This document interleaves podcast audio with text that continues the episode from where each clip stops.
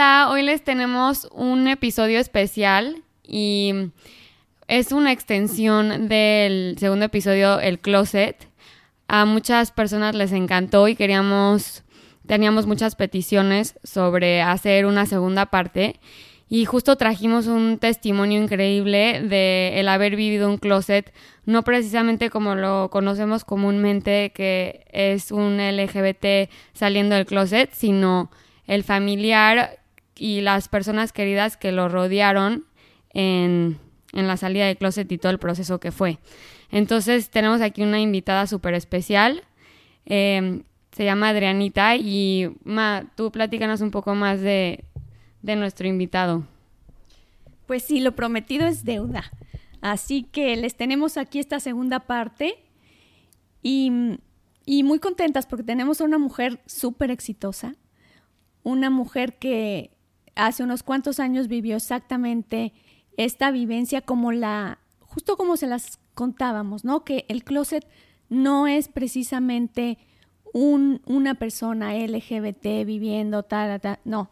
O sea, el closet es, es un ser humano, no importa su condición, si sea porque hubo un fracaso económico, si sea porque hay una enfermedad eh, mental, si sea porque hay un divorcio, si sea porque hay una identidad sexual o una preferencia sexual diferente, no importa. A lo que nos referimos es si hay un sufrimiento, si no hay una aceptación, se vive un closet. Y este es otro tipo de closet, esta es otra historia de closet que mm, nos fascinó. Y, bueno, les presento a Adrianita. Les decía, es que su criterio me merece todo el respeto del mundo.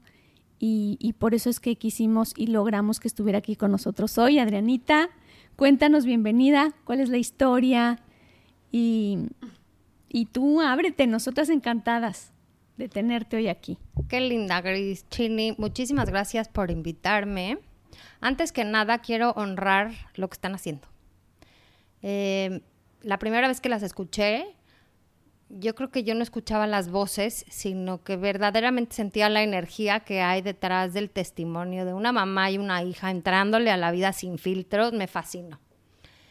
Y casualmente el primer programa o el primer podcast que escuché de ustedes fue justo el del closet. Y yo pensaba en el camino y venía en el coche y las escuchaba y pensaba y las escuchaba y pensaba hasta que hice una reflexión, incluso te hablé por teléfono. Porque yo viví hace 14 años la experiencia de eh, estar casada con un señor después de tres hijos.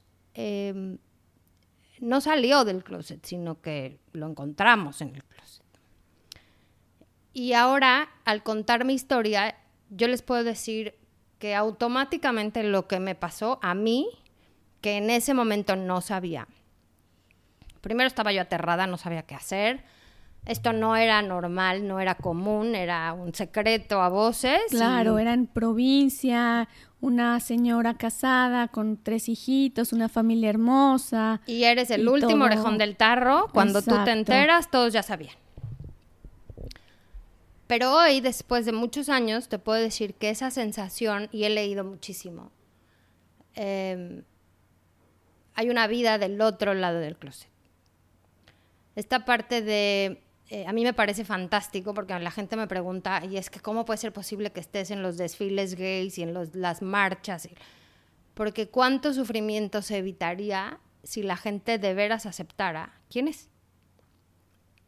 Si yo en mi historia a lo largo de hubiera aceptado luego, luego, también hubiera habido menos sufrimiento esta parte del otro lado del closet, yo vivía una especie como de silla de la víctima. No saqué nada de ahí, nada. Eh, lo único que, tenía era la compasión de la gente porque decía, wow, ¿no? mi historia vendía, ¿no? Y hacía llorar amigos y amigas y cómo puede ser posible. Entonces yo sentía mucha compasión de la gente, pero esa compasión no me sirvió de nada. El verdadero motor de mi vida fue el día que acepté que así era, eh, el día que me di cuenta que yo tenía que conocer al novio del papá de mis hijos, porque finalmente, me gustara o no, iban a convivir con él. Y Sí, yo quería y en ese saber... entonces de tu esposo, o sea, el novio de tu esposo, Exacto. claro. Yo quería saber con quién estaban conviviendo mis hijos. Pero yo era rara. Y era rara y además me sentía... Era una historia que yo no podía compartir. Yo me tardé un año en decirles a mis papás lo que me estaba pasando. Y un año de closet, porque como me comentabas, o sea, en el momento que él sale del closet, yo siento que a mí me arrastran dentro del closet. Sí, sí. En Tú ese te instante. metes. Claro. Y te metes a un closet en donde sientes...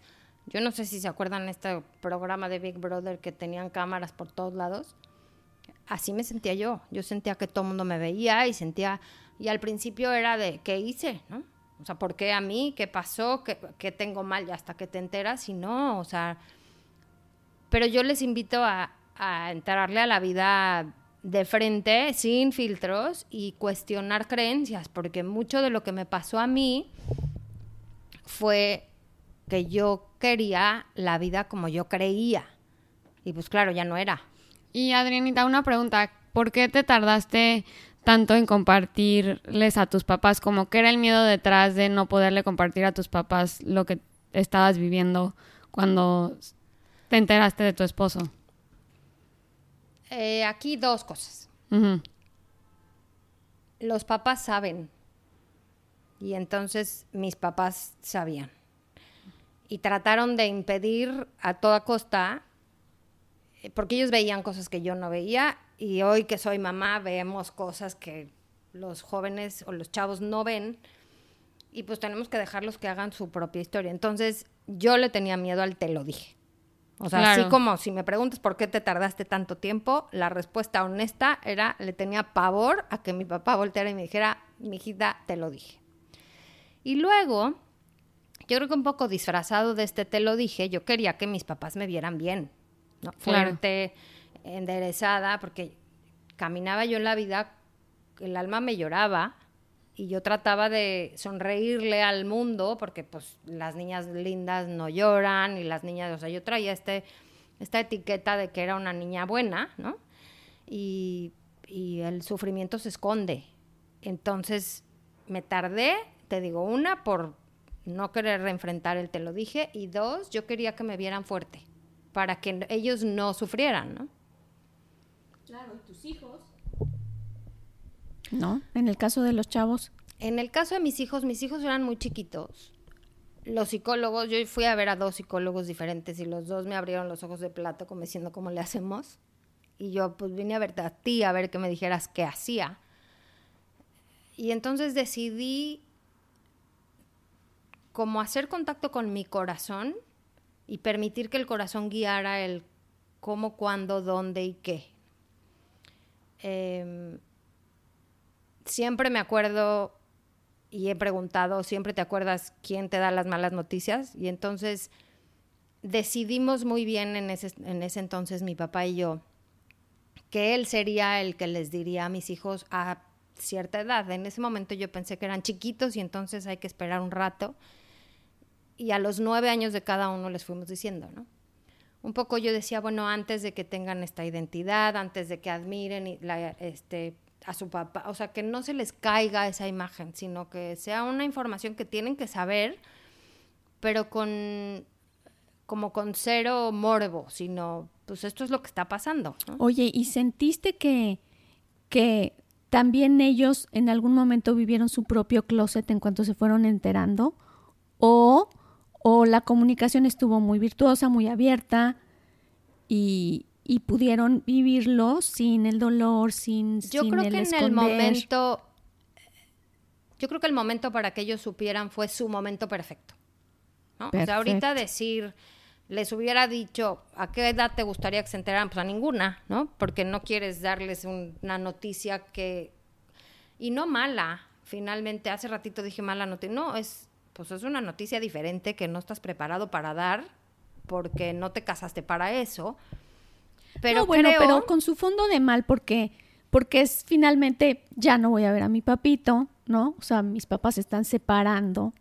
No Sí, es que no sea había de otra, ¿no? mal, de, o sea, no estamos juzgando la, la, la preferencia sexual ni muchísimo menos, sino el hecho de que, de que iba a haber una separación, una ruptura y, Y mira, me lo han preguntado muchas veces y me han dicho, eh, ¿tú qué crees que es peor, no? Que te enteres que tu marido es gay o que te pinten el cuerno con una mujer. Y yo, bueno, pues yo creo que eso es una pregunta muy tonta porque no quieres ninguna de las dos.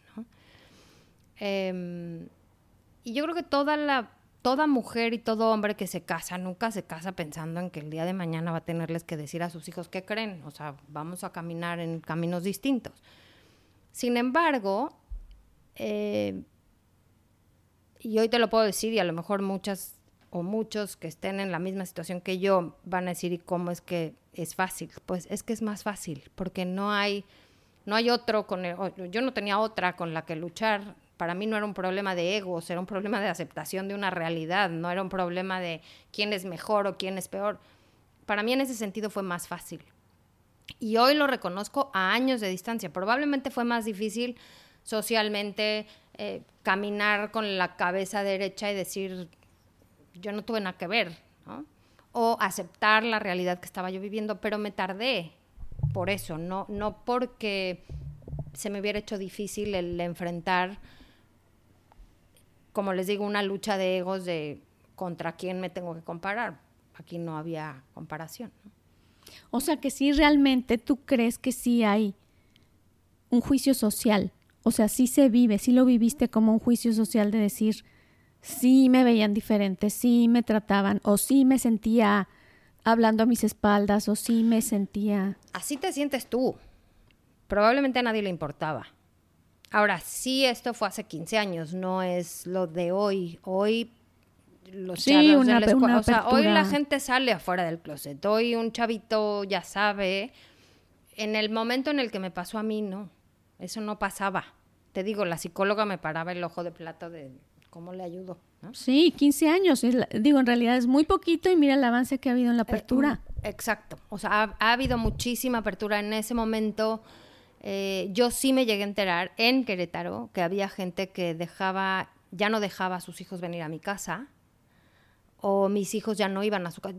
Mucho de la decisión por la cual yo decidí, más bien, la decisión por la cual eh, estoy fuera de México fue por facilitar esta parte del juicio social, que a lo mejor hoy ya no, pero en el momento en el que yo lo viví, para mí sí fue un recurso eh, muy... Sí lo tomé como opción, el salirme de México. Y el que mis hijos se desarrollaran en una sociedad en donde no importa quiénes son tus papás, tienes derecho a vivir y a crecer con tus amigos sin que una señora por mocha eh, cerrada o te vaya a marcar a ti porque tú qué, ¿no? O sea, Y, y Adrianita, ¿tú crees que, o sea, ahorita después de 15 años sigue habiendo ese juicio igual de fuerte en México o sientes que hay más apertura como tú si regresas ahorita y te vuelve a pasar la misma situación, sientes que te sentirías un poco más cómoda viviéndolo ya ahorita o no? mira, O está el mismo juicio de siempre. Yo creo que es el mismo juicio de siempre. Yo creo que el hecho de que pase más, eh, hay más personas enfrentando closet.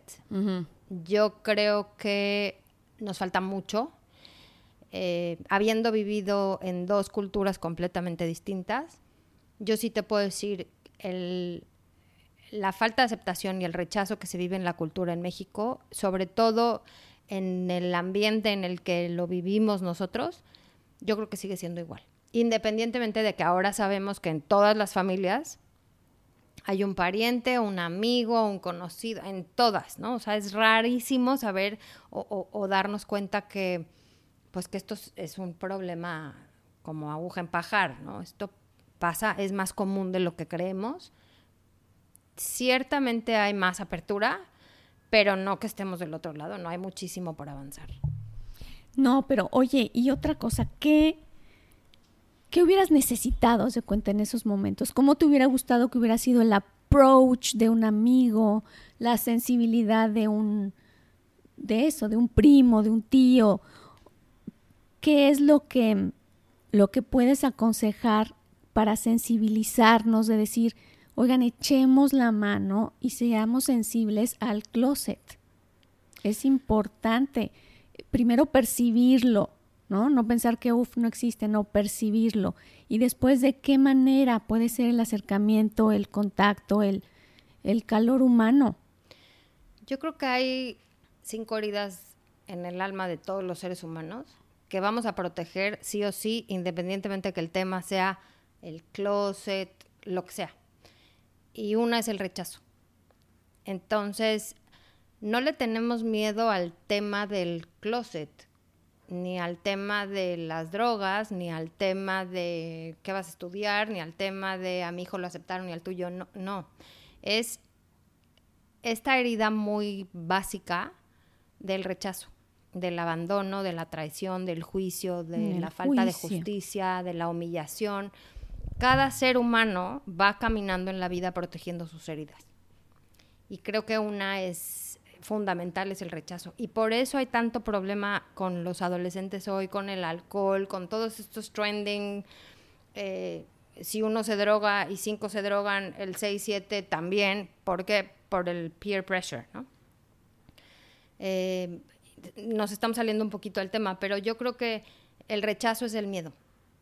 Y si la gente no habla es por miedo a que lo rechacen y a que se sienta otra vez esa eh, herida rupestre que es protégela a toda costa. Entonces prefieres vivir esto solo muchas veces. Pero bueno, hoy si, si tú te encontraras a, a alguien que está viviendo la misma circunstancia, ¿cómo lo acompañarías?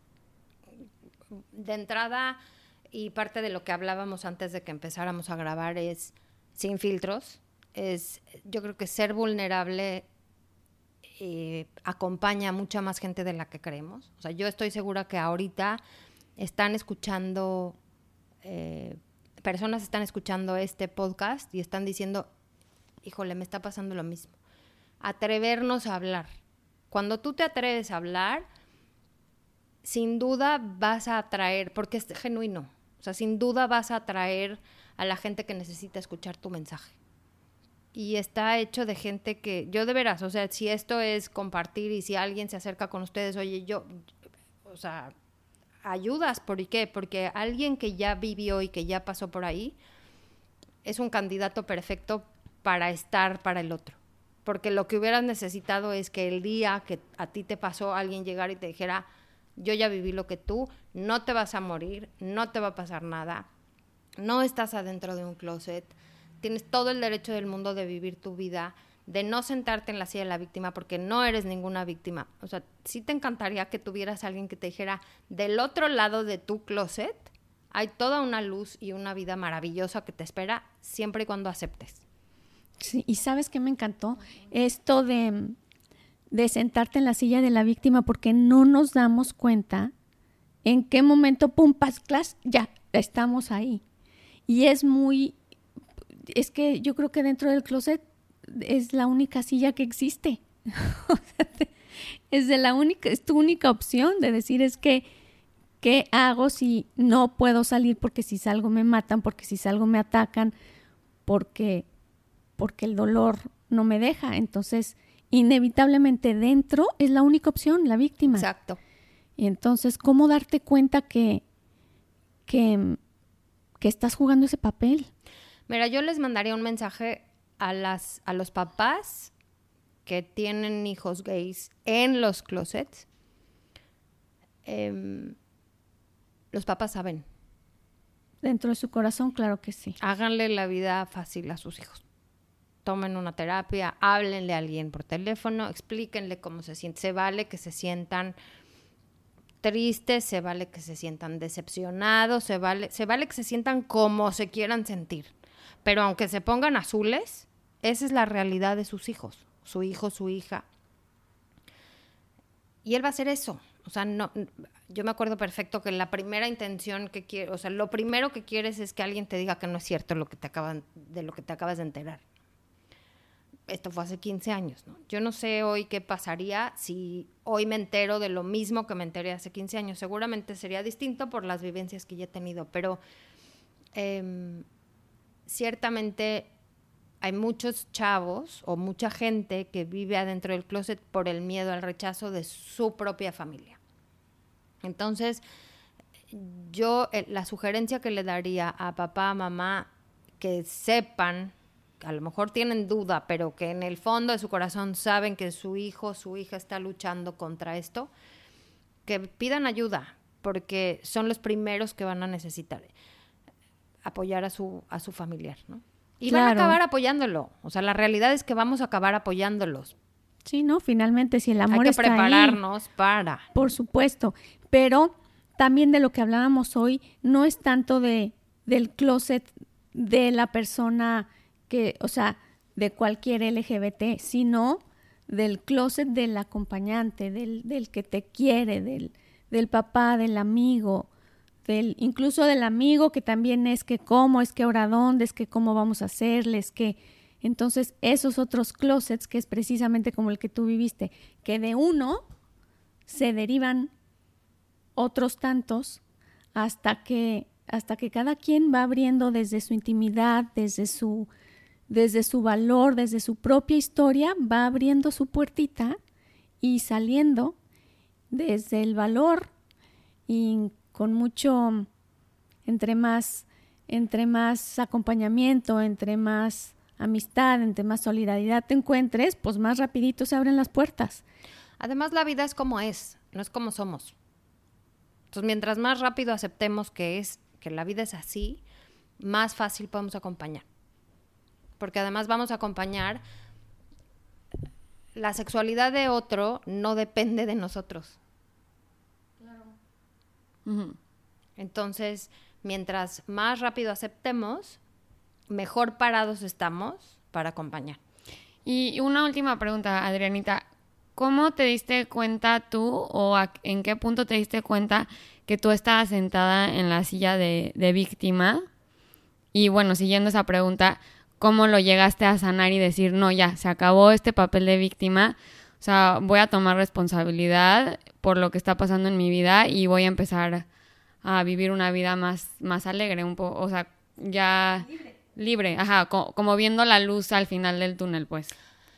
Eh, esto me lleva a volverles a reconocer y a honrar lo que están haciendo juntas, porque el último capítulo o el último podcast que escuché, que fue el de los espejos, me acuerdo perfecto que a mí me dijeron, es que todo lo que estás despotricando en contra y todo lo que te rebota de tu ex marido y que estás diciendo, lo traes.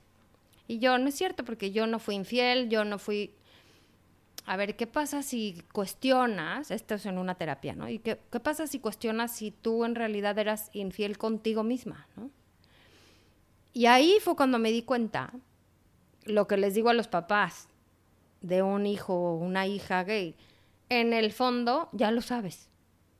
Entonces, yo lo que hoy reconozco es que yo luchaba por permanecer en mi sueño casada, pero yo ya me había dado cuenta, aunque no hubiera sido consciente, yo ya sabía que algo no estaba bien.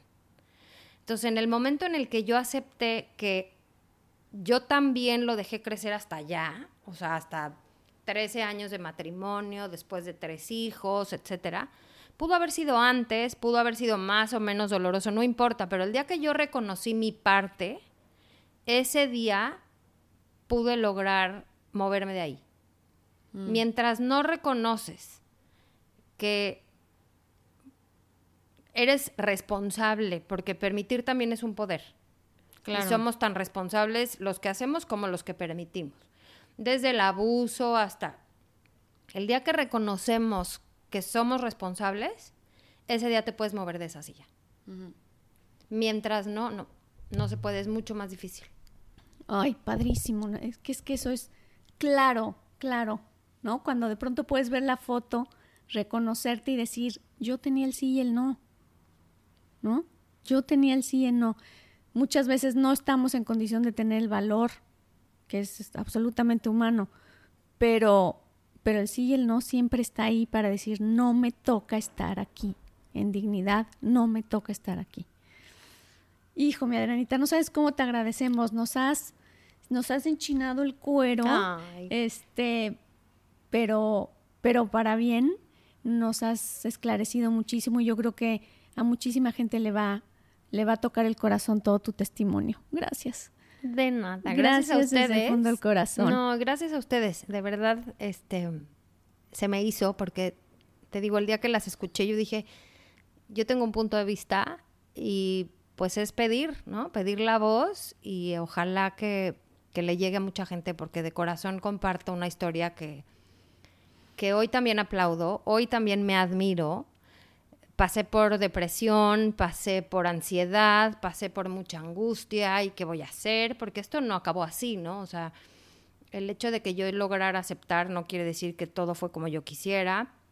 Fue un abandono total eh, a nivel económico de mis hijos porque decidí divorciarme y pues me tocó lucharla sola, ¿no? Entonces, esta parte de eh, el, caer, el subir, el levantarme, el hoy admirar a la mujer que soy por esta historia, finalmente agradeces la historia que viviste, porque si no, no estarías aquí, ¿no?